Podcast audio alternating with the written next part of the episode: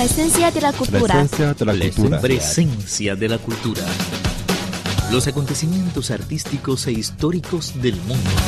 Todo lo que te interesa en Presencia de la cultura.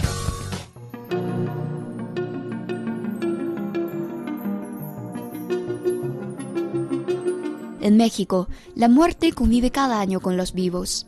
Es una magia eterna que cobra su máximo esplendor el 2 de noviembre, una celebración colmada de regocijo y rituales místicos en honor a los fallecidos.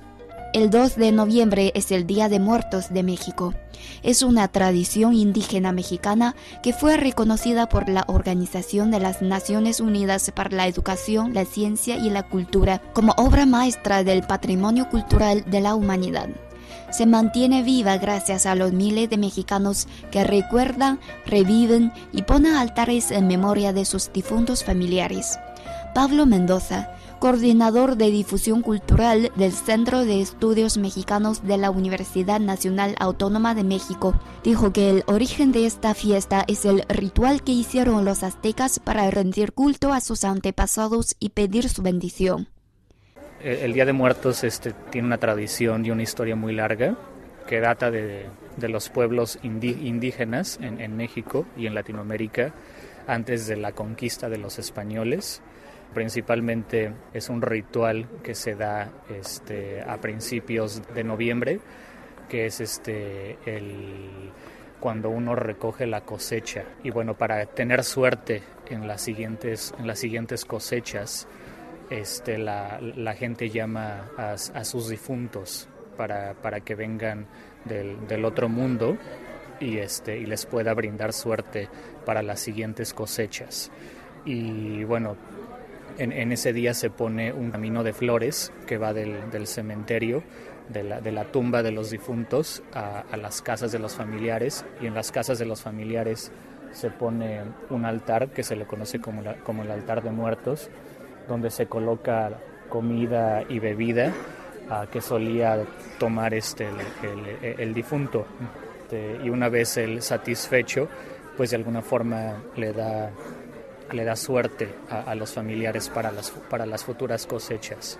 Y bueno, es una, es una cultura, es, perdón, es una tradición que hoy en día es una mezcla entre las tradiciones y las costumbres indígenas de México con toda la idiosincrasia judio-cristiana que trajeron los españoles a América durante todo el proceso de la evangelización. Entonces, actualmente es una tradición que es una mezcla tanto de la cultura de los indígenas como de los españoles. El festejo comienza el 31 de octubre con un altar preparado en todos los hogares, ataviado con flores de cepanzúchil, pan de azúcar, frutas y dulces. La celebración continúa el primero de noviembre con la llegada de las almas de los niños a los panteones de distintas regiones del país, en lo que se limpian y decoran sus tumbas con flores blancas, juguetes, comida y globos. Los familiares acostumbran pasar el día y la noche acompañando a sus pequeños difuntos.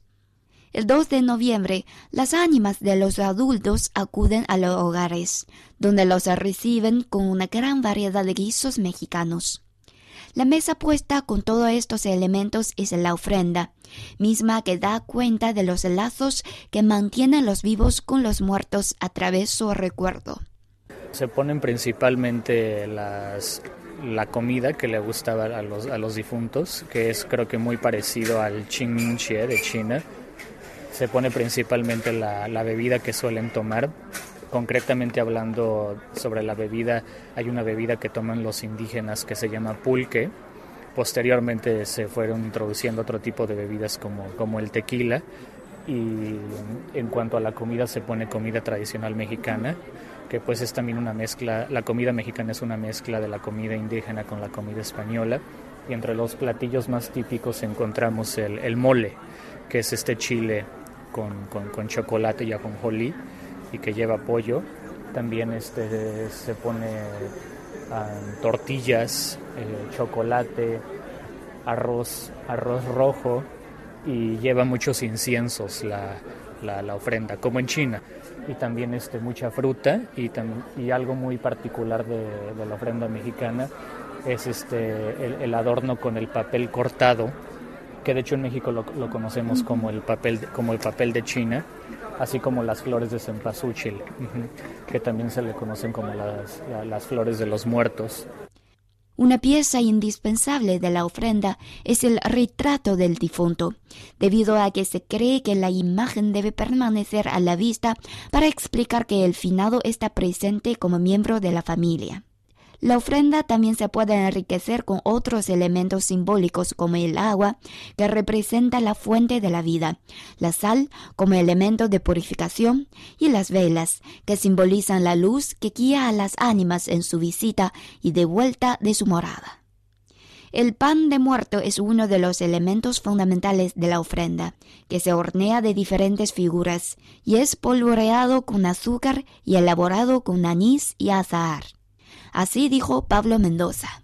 Y el pan de muerto, que también es algo muy típico, y este, pues es, hecho un pan este, aparentemente muy sencillo, pero que es, es muy complicado de hacerse y tiene como pues es, es, es, pan dulce pero tiene la tiene algunas formas como de huesos ¿no? que representan este al difunto también y algo también muy característico son las calaveritas de dulce los cráneos que son de dulce y, y, arriba del cráneo aparece el, el nombre del familiar.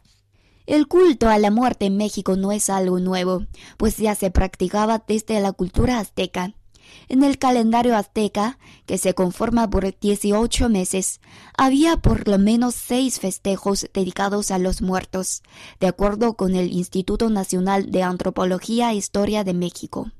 También existen registros de celebraciones en honor a la muerte en etnias de origen maya, purépecha y totonaca. Entre los pueblos prehispánicos era común la práctica de conservar los cráneos como trofeos y mostrarlos durante los rituales que simbolizan la muerte y el renacimiento. Los, aztecas, por ejemplo, ah, creían que la vida realmente empezaba después de la muerte, la, forma en la que uno vivía, en, la tierra determinaba la forma en la que uno iba a continuar viviendo en la muerte. Y, tiene que ver principalmente con, el hecho de que la muerte, de que la muerte per se no es un fin, sino que es algo transitorio y que la verdadera vida se encuentra en la, muerte, de acuerdo, de acuerdo a los indígenas. Hoy en día, este culto aún perdura en la vida de los mexicanos, como lo que dice Octavio Paz en su obra maestra El laberinto de la soledad. El culto a la vida, si de verdad es profundo y total, es también culto a la muerte. Ambas son inseparables. Una civilización que niega la muerte acaba por negar a la vida.